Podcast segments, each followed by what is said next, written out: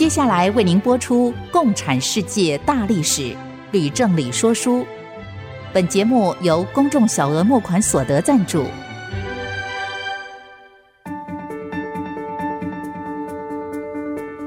共产主义的兴衰影响近两百年来的全球局势。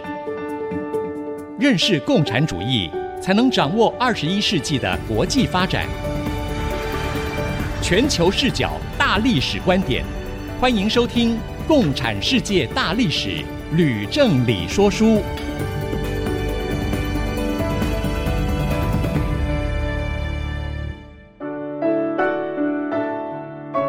欢迎收听《共产世界大历史》，吕正理说书的节目，我是徐凡。我是吕正理，这里呢是 IC 之音 FM 九七点五，我们的节目呢也会同步在 Apple Podcast 跟 Google Podcast 的上架。如果你在 Podcast 的收听的话，也欢迎我们的听众朋友呢按一下订阅，就会每一集收到我们的节目，并且呢收听会很方便的。我们也更期待。欢迎您在 Apple Podcast 呢评五颗星，留下你的心得，给我们一些的支持跟鼓励。今天我们讲到第三十一讲，是从国共内战到中共建国二。哇，我因为我们上一讲呢说这个题目的时候呢，又没有讲完，讲到正精彩的时候呢，今天要继续了。老师，您在上一讲呢说到蒋介石政权内部的问题重重，是不是可以从这里面呢开始接着讲呢？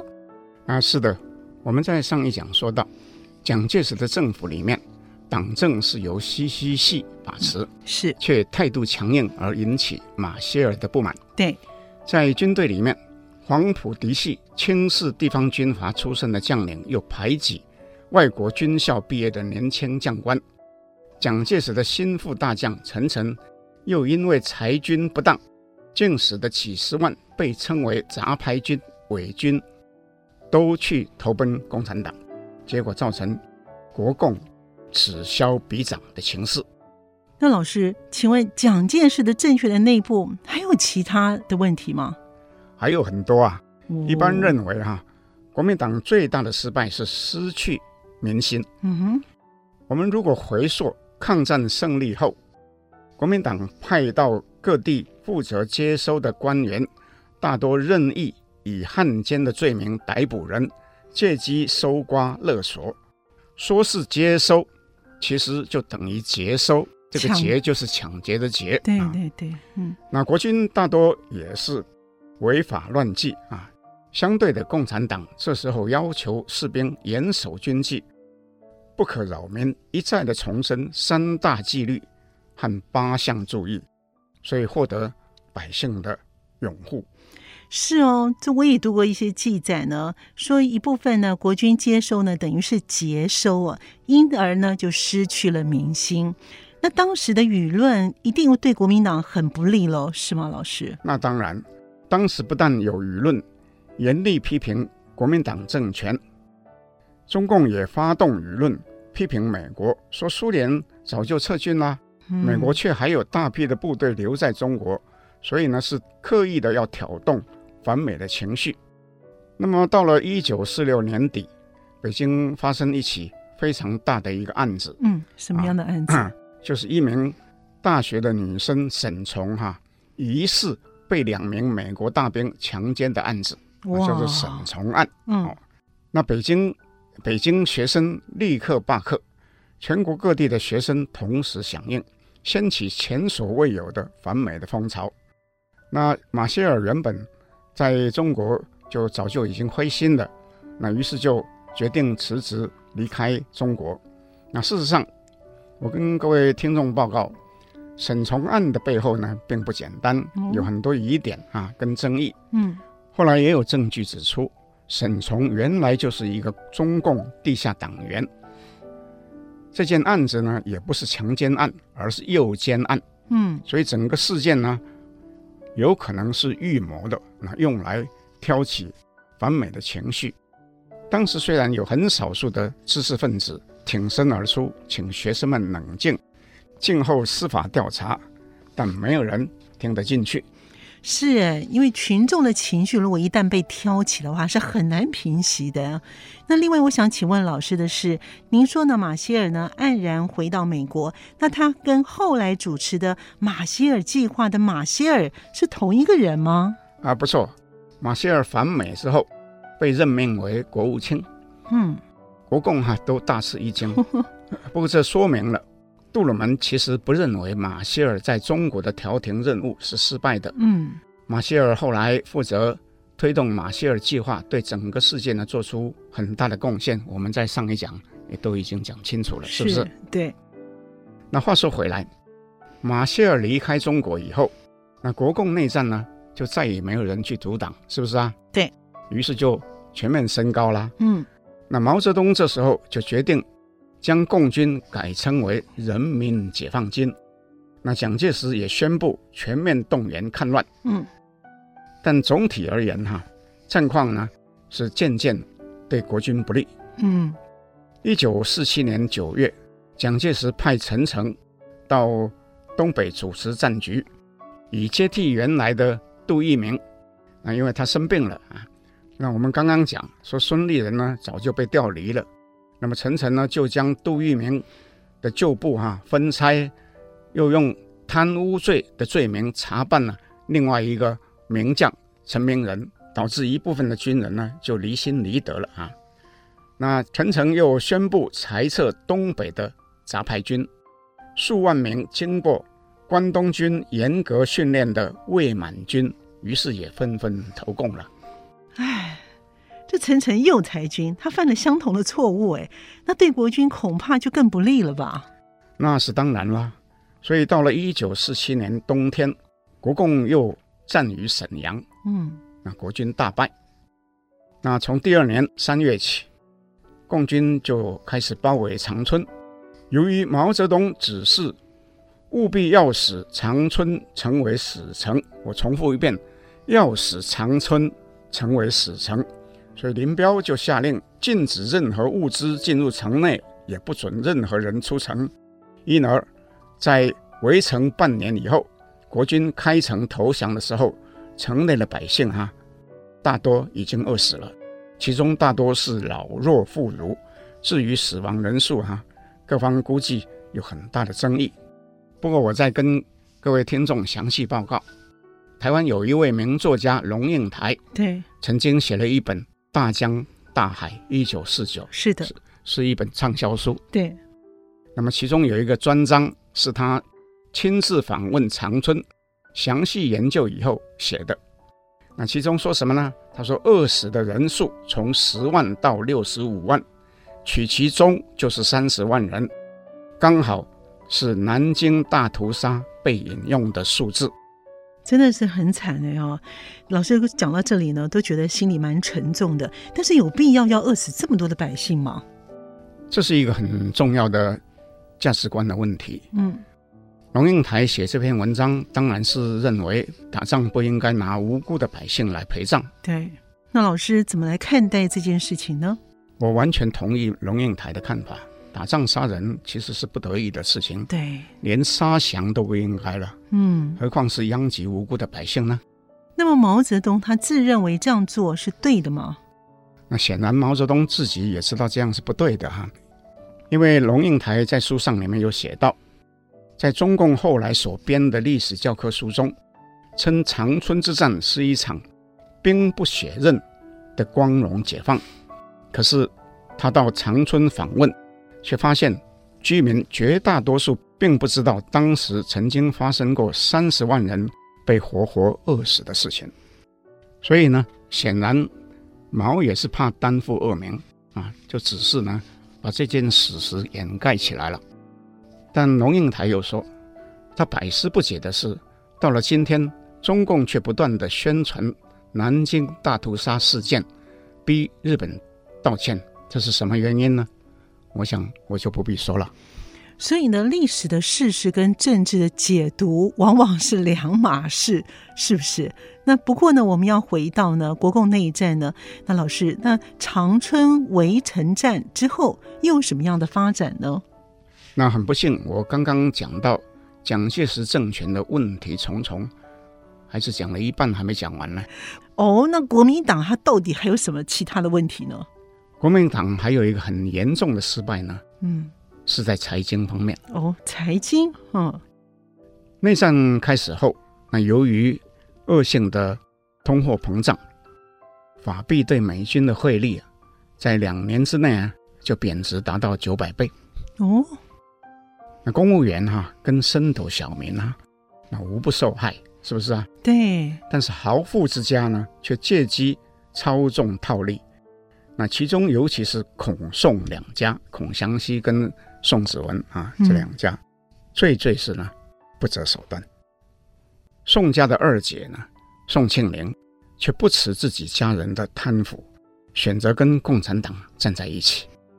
那学生和百姓因而发起示威的游行，哈，可以说是浪涛汹涌啊。所以有很多有识之士都认为，国民党已经无药可救，哈。共产党必然将会取得胜利。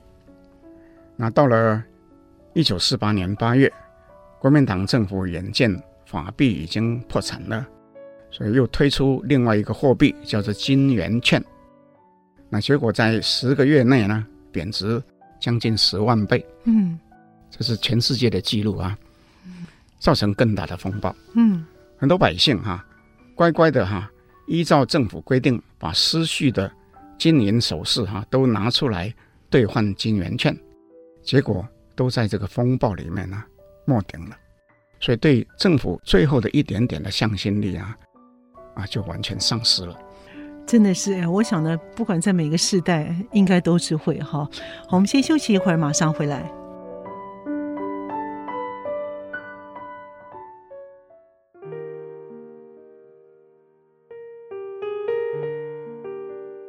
欢迎朋友们继续回到《共产世界大历史吕正理说书》的节目。蒋介石政权呢，在金圆券的风暴呢，完全失去了民心。那在战场上恐怕也是不乐观吧，老师？很不幸哈、啊，确实是如此。跟金圆券风暴的同时，共军开始在战场上啊取得决定性的胜利。嗯。一九四八年九月起，一直到年底这段时间，嗯，毛泽东指示陆续发起三次的大战役，其中辽沈战役是由林彪指挥，淮海战役是由刘伯承跟邓小平、陈毅指挥，平津战役是由林彪跟聂荣臻指挥。那共军在三次大战都获得大胜。总共歼灭了国军超过一百二十万人，哦，真是不少。国军将领黄伯韬、邱清泉自杀，黄维、杜聿明被俘，傅作义投降。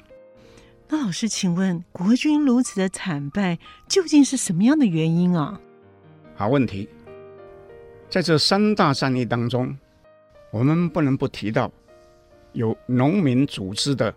之前民工，因为那是影响战争胜负的一个重大的因素。嗯，什么是之前民工啊？他们做了什么重要的事呢？所谓的之前民工，就是支援前线的农民工。哦，他们平常务农，但是在战役发生的时候，被分配去协助架设电话、运送粮食、弹药。抢救伤兵，也有挖战壕或是挖深沟破坏道路，以阻止国军机动部队前进，甚至还有上第一线冲锋去挡子弹的哈。那老师是不是就是人海战术呢？啊，正是啊。那老师要不要举个例子呢？好，我们就用淮海战役呢当做例子。嗯，当时解放军虽然只有六十万正规军，那据估计。之前民工竟有五百四十万人，哇，是正规军的九倍。嗯，因此哈，国军无论如何的奋勇，事实上是无法抵挡中共的人海战术。那为什么农民要帮助解放军？他们是自愿的吗？是啊，你先问这个重要的问题啊，他为什么要帮助共军，不帮助国军呢？对，因为他利益跟共产党是绑在一起的。哦，因为。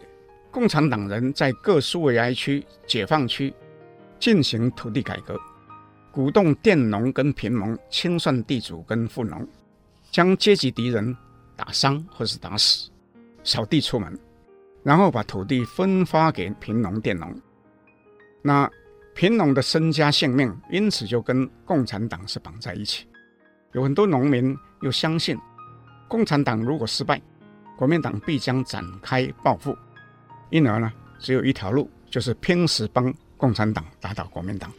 难怪那么卖力，哇！那毛泽东真是太厉害了，他利用土改把富农地主的土地抢来发给贫农做无本生意，让农民死心塌地的和共产党站在一起，是吗？老师是。毛泽东利用的正是人性的弱点。我在这里岔开一个话题讲，嗯，正是因为国民党在大陆的失败，使得许多国家在此之后不得不要及早在共产党还没有成为大患以前呢，先推动温和的土地改革，以免重蹈覆辙。哦，老师这样说，我明白了。这就是蒋介石后来呢，在台湾请陈诚推动三七五减租，跟着有其田政策的原因，是吗？啊，不错。其实这是美国先在日本要求日本政府实施土地改革，嗯、有成效以后，再建议台湾也进行改革。不过，老师，我还有个问题：国民党还有什么失败的原因，我们没有讲到吗？我们如果总结一下，嗯，刚刚已经讲到，国民党在党政、军队、民心、舆论战、经济崩溃，还有土地改革政策呢，都有很大的问题。另外还有一个战败的重要原因也要讲，嗯，那就是间谍战也败了啊。那为什么这么说呢？那由于人心思变，一部分党政要员早就被中共吸收了。那也有一部分人的亲戚或是子女，就加入共产党或者他的地下组织，或为共产党收集情报，因而共产党对于国民政府的一举一动啊啊无不清清楚楚。国军将领在前线战场上所获得的指示，共军将领也往往呢是同步获知啊。所以你说国军能够不打败仗吗？那是一定会打败仗了，所以蒋介石就很难不丢掉中国大陆了。啊，是的，所以从一九四九年四月起，中共又渡过长江，席卷了整个华南。那蒋介石到这个时候就不得不辞去总统的职位，由副总统李宗仁代理。可是国民党人这时也大部分认为大势已去，就决定投共啊。那不过，蒋介石已经暗中布置台湾以为退路，就安排陈诚啊担任台湾省主席。蒋介石又命令蒋经国前往上海，将库藏的黄金、白银和外币都秘密呢运到台湾。据估计，哈，总共的价值是当时的美金五亿元，是一笔非常非常大的钱啊。嗯，对后来的国民党台湾政权。产生非常重要的稳定作用。那这样子的话呢，就是蒋介石呢，他会退到台湾来，那中共就建国了吗？是的，在一九四九年十月一日，毛泽东、刘少奇、周恩来以及其他的中共的领导人，就站在北京紫禁城的城楼上，宣布成立中华人民共和国。到了十二月，那蒋介石也宣布。将中华民国政府迁到台北，那继续统治台湾、澎湖以及金门、马祖跟其他的外岛，那海峡两岸从此就处于分治跟分裂的状态。哇，说到这里呢，我想请问老师的是，毛泽东竟然击垮了蒋介石，又把他赶出大陆，那史达林会不会觉得非常意外呢？他对于毛泽东又有什么样的感觉呢？徐帆，你这个问题呢是非常有趣哈。嗯，那中国共产党竟然击垮了国民党啊，把蒋介石赶到台湾去，有很多人都觉得难以置信啊。啊，连史达林都觉得很意外啊。嗯嗯。所以毛泽东的头上就开始顶着无产阶级革命成功的光环呐、啊，一时成为世人瞩目的焦点。然而，史达林对毛泽东并不放心，如同我们先前所讲的，迪托事件哈、啊，嗯，使得史达林耿耿于怀啊，嗯，而他对毛泽东也有同样的怀疑啊，认为毛和迪托一样，并不是真正的马列主义者，而是一个民族主义者。那毛泽东自己也很清楚，斯大林对他并不信任。那么这个问题会怎么样的发展呢？好，那我就讲一个故事。好，太好了，又可以听故事了。嗯，这个故事很有趣啊。一九四九年十二月，也就是毛泽东建国以后三个月，嗯，史达林欢度七十大寿。嗯，那全世界各国的共产党的领袖都获邀参加庆祝大会。那毛也是怀着。忐忑不安的心情哈，坐长途火车哈到莫斯科。嗯，那第一次见到史达林哦，所以他之前没有看过史达林哦，没有。嗯，嗯，那史达林呢？史达林对他的态度如何呢？不料史达林对他态度非常的冷淡哈。嗯，除了第一天和他见面的时候说一些话，因为在自己的寿诞的宴会啊。请毛泽东坐在他的身边以外，哈，没有做过任何的讲话。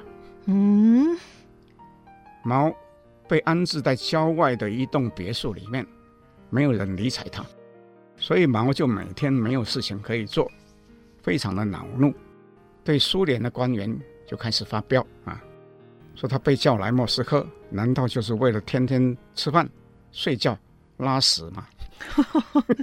哇，他说话还说的很粗鲁哎，他表示他真的很不开心哦。是啊，在这个时候呢，苏联的报纸对毛来访也没有什么报道。嗯，西方的媒体却发布新闻说毛泽东被软禁了。哎，这下子有好戏了。正是，史达林就大惊，立刻指示《真理报》专访毛，又请莫洛托夫对毛说。先前苏联跟蒋介石政权所签订的中苏友好同盟条约啊，嗯，对新中国不利，所以不如呢取消，另定一个新约啊。那斯大林又同意要对新中国提供三亿美元的低利贷款，承诺派专家技术组到中国去支援进行项目的建设。嗯，那你想毛是不是大喜了？对，一定的嘛哈。嗯，所以他就电召。周恩来率团到莫斯科，和苏联呢正式谈判签约。不过一般认为哈，即使到了这个时候，史达林对毛还是有疑虑，因此接下来的寒战哈，就是他对毛的考验。看来这些政治人物啊，他们的心里面所想的是我们外人都看不到的。没错，说的很好。好，所以我们先休息一会儿，马上回来。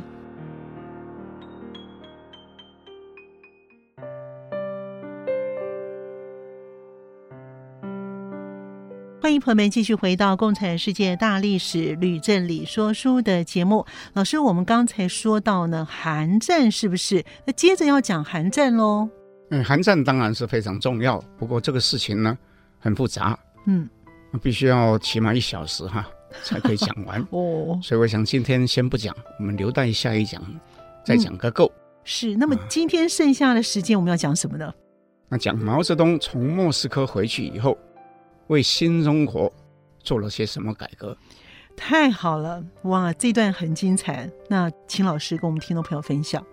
好，中共建国以后。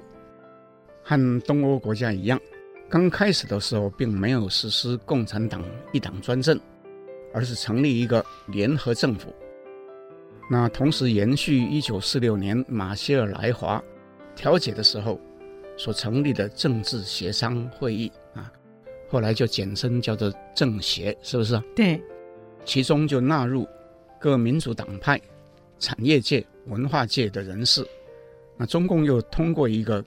所谓的共同纲领，实质上就是临时宪法，重点是要采行新民主主义，那请问老师，什么是新民主主义呢？毛泽东其实早在一九四零年就提出过这样的一个名词，基本上是代表从资本主义到社会主义的一个中间过渡阶段。共产党在此阶段将领导工农阶级联合小资产阶级跟民族资产阶级，实行所谓的人民民主专政。嗯，在财经方面呢，则是不排斥私营企业跟资本主义啊。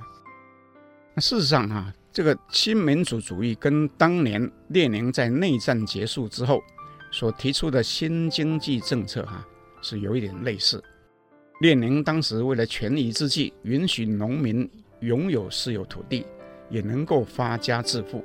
在工商业方面，也说在相当的自由贸易基础上，允许。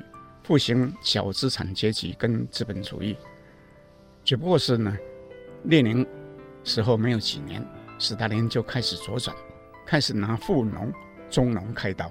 是啊，我记得史达林政策呢大转弯之后啊，苏联呢有很多的富农地主啊被斗争而死，或者是呢被流放到西伯利亚。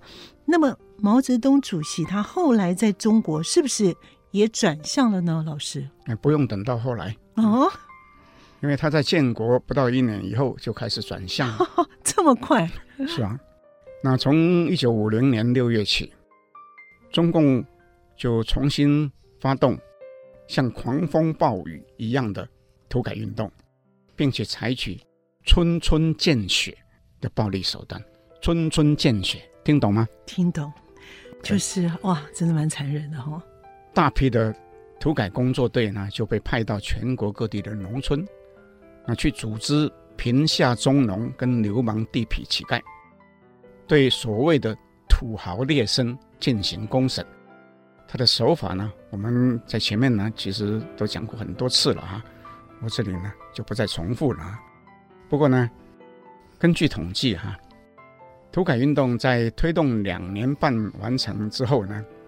那全国有三亿个贫农佃农啊，就无偿获得了大约七亿亩的土地，每个人平均获得了两亩多。那至于究竟有多少地主被清算哈，并没有可靠的统计数字。不过根据呢一些学者哈粗略的估算，大概是有一百万人啊被斗争，其中有超过二十万人在斗争大会中当场就被打死。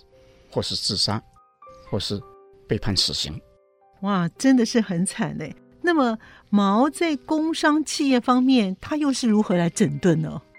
毛在发动土地改革一年半后，嗯，也就是在一九五一年底起，那中共呢又推出三反五反运动。那老师，什么是三反？什么是五反？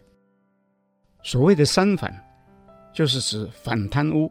反浪费、反官僚主义，嗯，这是针对党政机关和国营事业的干部，也就是说，要清洗内部的敌人。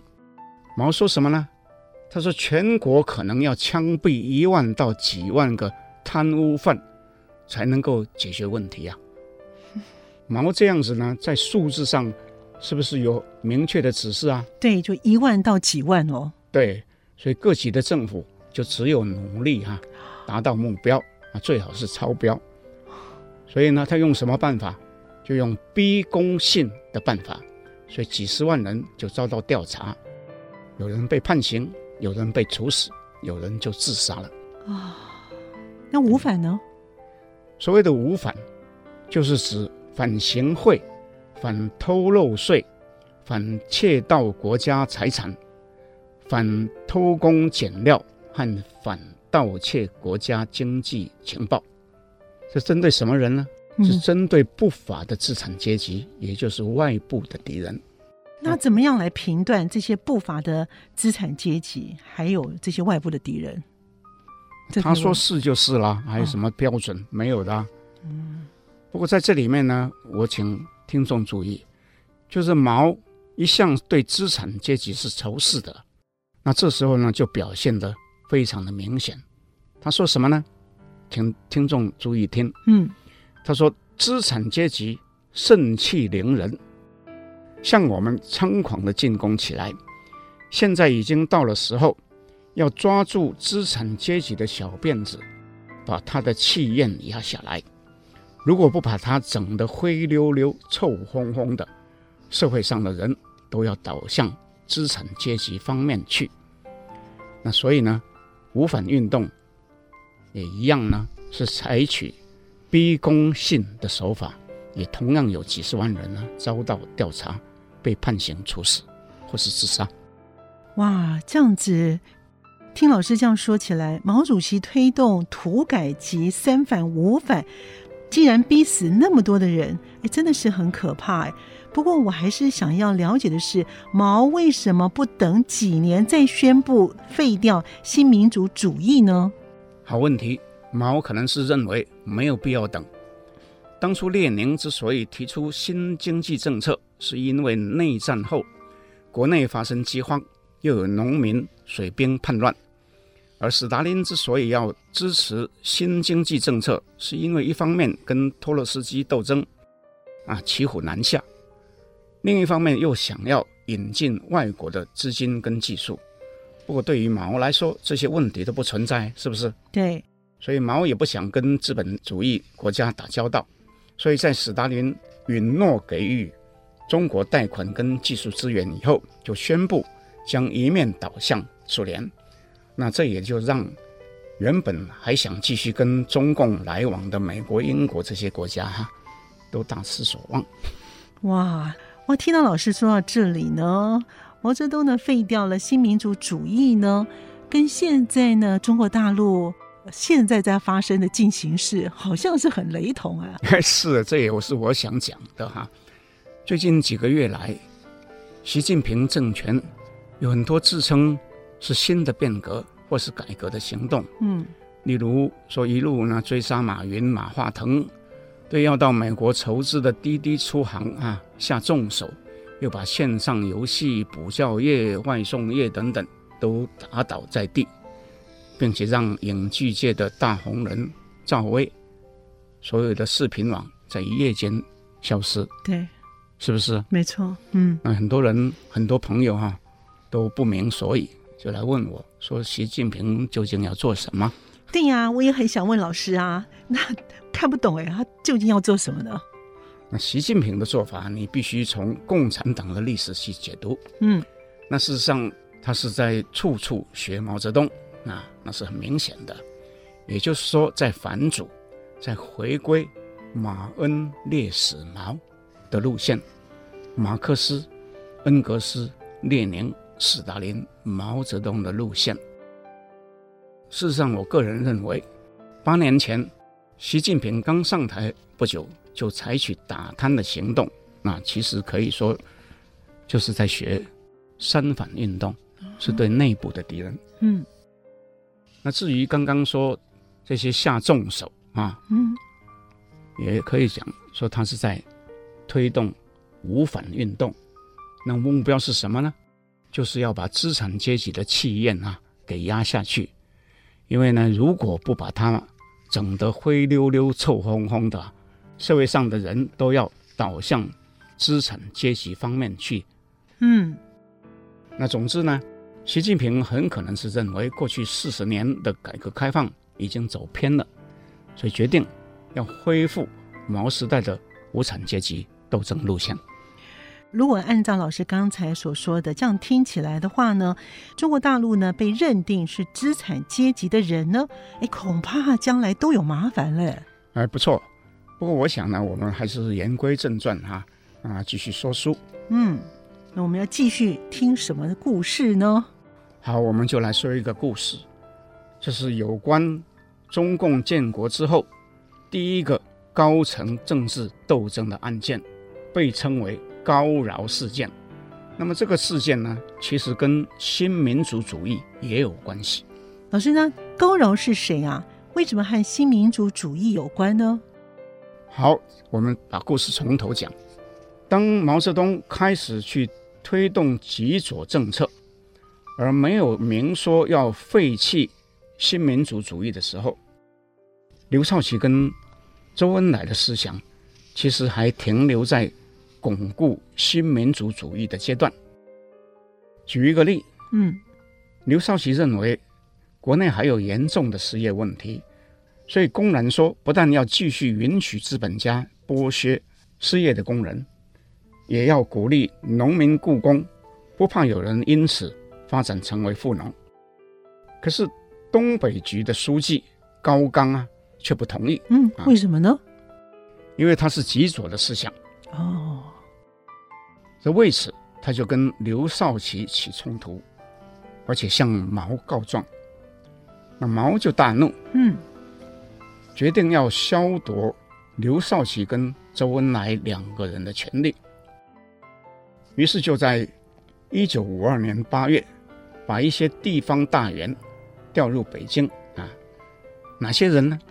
包括邓小平、习仲勋、邓子恢、高岗和饶漱石，都成为中央的大员。嗯，那其中高岗分管原先周恩来掌管的政务院啊，将近一半的部会啊，那尤其是炙手可热。哇，好，我们在这边呢，先得休息一下，马上回来。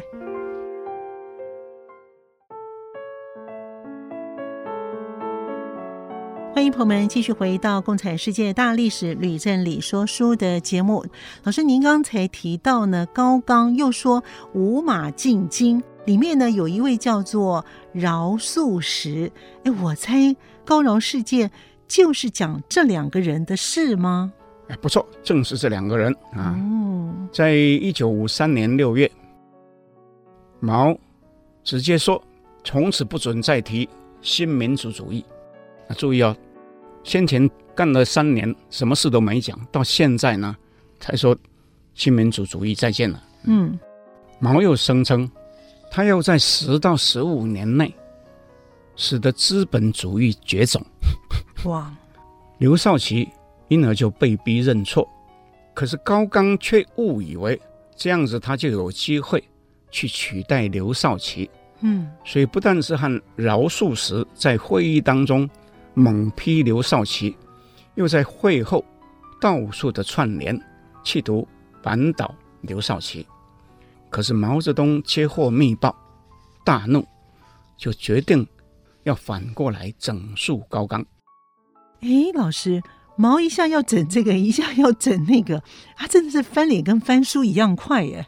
对，毛泽东其实想要整肃高岗，已经蓄积很久了。哦，为什么呢？因为高岗在国共内战的时候，曾经是林彪的副手，哦，后来就奉令留守东北。那一个人身兼各种的要职，有人说啊，高岗已经建立了一个自己的独立的王国，嗯，又和斯大林走得非常非常的近。一九四九年九月，香港有一些资本家组团到东北访问，之后又到了北京。或者毛接见，毛就问他们旅行的观感，那他们说东北的秩序井然呐，但完全没有中国的味道，反而像是苏联的土地啊，在街道上连一张毛主席的肖像都没有，只看到史达林的巨幅肖像。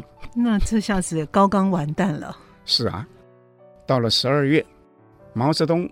乘专列火车前往莫斯科，不是说去参加斯大林的生日对大会吗？对。那沿途经过沈阳，毛就下车一看，果真哈、啊，所有高大的房屋上面呢，悬挂的都只有史达林的巨幅肖像。那毛怎么样啊？他一定会很生气、大怒喽。是啊，他就让人带话给高岗。说东北现在还是属于中国的，这下子高岗会差点蛋。对，但是高岗自己不知道，他又时常越过毛泽东，而和斯大林直接的联络，也写报告给斯大林。那其中包括一些对中共高干的批评。毛坐火车到了莫斯科以后。斯大林竟亲手把高岗写给他的报告哈、啊，就全部交给毛泽东。哎，老师，为什么史达林要这么做呢？没有人知道史达林为什么这样做。那这些人他想的哈，徐帆，跟你我哈恐怕是不一样的哈。他们可能跳了好几步棋了哈。我我可以讲，嗯，高岗的命运啊，这时候就已经决定了。对，只是说，当史达林还在世的时候，毛不敢动手。可是史达林死后的第二年，也就是一九五四年二月，中共在北京开会，毛就请刘少奇跟周恩来主持。在会议中，高岗、饶漱石两人就遭到严厉的批判了。嗯，严厉到什么程度呢？到了高岗回家以后，就举枪自杀，未遂。啊，可是几个月以后呢，他还是服下大量的安眠药啊，死掉了。所以他大概自己知道，他就是在劫难逃。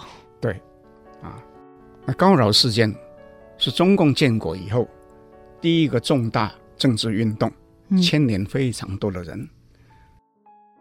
但是在后来，每隔几年，毛泽东总是发动一次新的整肃，或是新的大规模的政治运动。啊，只能有一句话讲，叫做越演越烈。哇！我们先呢，暂时在这边告一段落呢。我们开始呢，有奖征答又来了，所以呢，这次有奖征答啊，真的很踊跃哦。所以老师，有关于有奖征文的这方面呢，您是不是要跟我们听众朋友分享一下？呃，是的，我非常感谢这次有更多的听众留言或是写 email 来参加，那水准又都很高。嗯，所以我和徐凡还有本节目的制作人东东。三个人花了一番功夫啊，才决定选了三篇。是，但是不免有遗珠之憾。对，很难选所，所以呢，要在此向没有入选的朋友们致歉。那么，就请徐凡帮我们读一下获选的三篇文章，和大家分享好吗？好，首先第一位的得奖的朋友是王小波，他的回答是：一九四六年，乔治·肯南写出长电报，警告美国关于苏联的威胁以及应对的方法。历史证明，他对共产党的论点精准无比。美国的围堵政策抑制了苏联的发展，即使过了七十五年，围堵政策仍然适用，只是如今主角从苏联换成中共。长电报所讲，共产党遇弱则强，遇强则弱。从柏林封锁及古巴飞弹危机都能证实这个论点。由此可见，如果美国一昧的退让，只会让中共食髓知味，软弱反而容易产生冲突。武力震慑上，美国与盟友持续以岛链对中国形成包围网。经济上不让中共再窃取商业机密，不引战不怕战的强硬，反而能有一线生机。感谢贵单位推出《共产世界大历史》这个好节目，通勤运动的好伙伴，谢谢。嗯，这是第一位。第二位呢是来自于高雄的 Rachel，他的回答是：乔治·肯南在长电报中说，苏联只服膺于强大的武力之下。不能以理性说服，主张以围堵策略来遏制共产主义扩张，于是有达近半世纪的美苏冷战。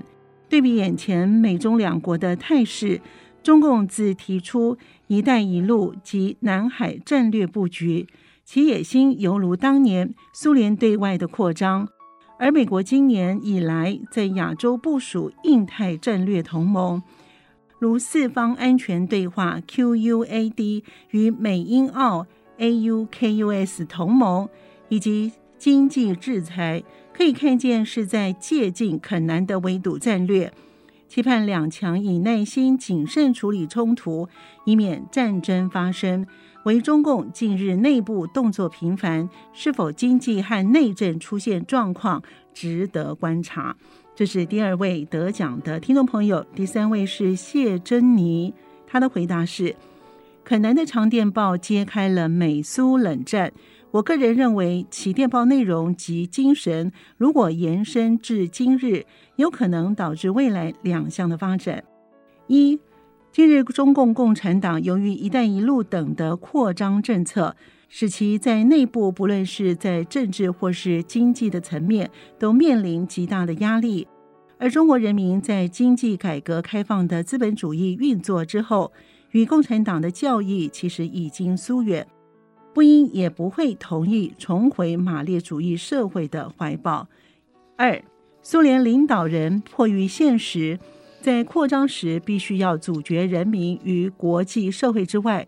然而，苏联却出现了戈巴契夫这样一个人，能够准确无误地取得外部资讯，而敢提议修改苏联宪法，废除一党专政，改由人民选举总统。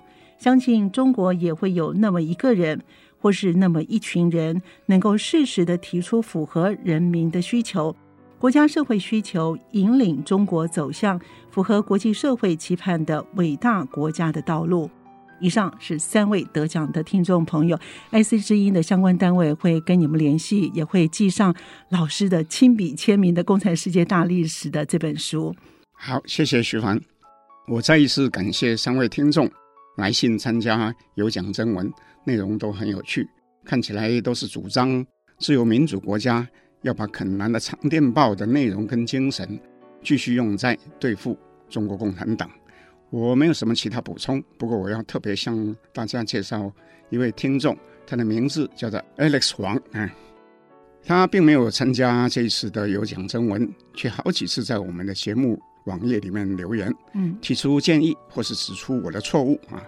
例如我在第二十七讲里面说，格别乌的特务在一九四一年刺杀了托洛斯基，Alex 却留言指出 KGB 是在一九五四年才成立的。那我查了一下，果然他说的对。那原来是我写这一段历史的时候参考的一本书里面写的就是 KGB，我没有再查证就照抄了，所以犯错。正确的讲法应当是说，那特务是苏联内政人民委员会，也就是 NKVD 哈所派来的。嗯，那么另外我又说，在二战期间，麦克阿瑟在菲律宾被日本皇军击败之后逃走，那么撂下一句话说 “I'll be back”。Alex 却留言说。I'll be back 是阿诺·施瓦辛格在电影里面说的，Alex 说的完全正确，我随口说呢是说错了哈。麦克阿瑟说的是 I shall return 啊，虽然和 I'll be back 意思差不多，但是语气哈其实是更强烈的哈。是我非常感谢 Alex 的指正，因为我的希望就是把这个节目做得严谨，说历史那是一定要言而有据才行啊，错了就要改。不过呢，我发现这个节目的听众里面真是卧虎藏龙啊，嗯、啊，水准非常的高，是所以将来我一定要更谨慎才行啊。同时，为了要感谢 Alex，我决定也赠送你一份小礼物，我会请爱惜之音的同仁也和你联络，谢谢你。是的，再次的恭喜这三位的听众朋友以及 Alex。我们今天的节目呢就接近尾声了，非常感谢听众朋友的收听，我们下次见。啊，谢谢各位听众，我们下次见。明白过去，才能洞悉现在，展望未来。共产世界大历史吕正理说书节目，由公众小额募款所得赞助播出。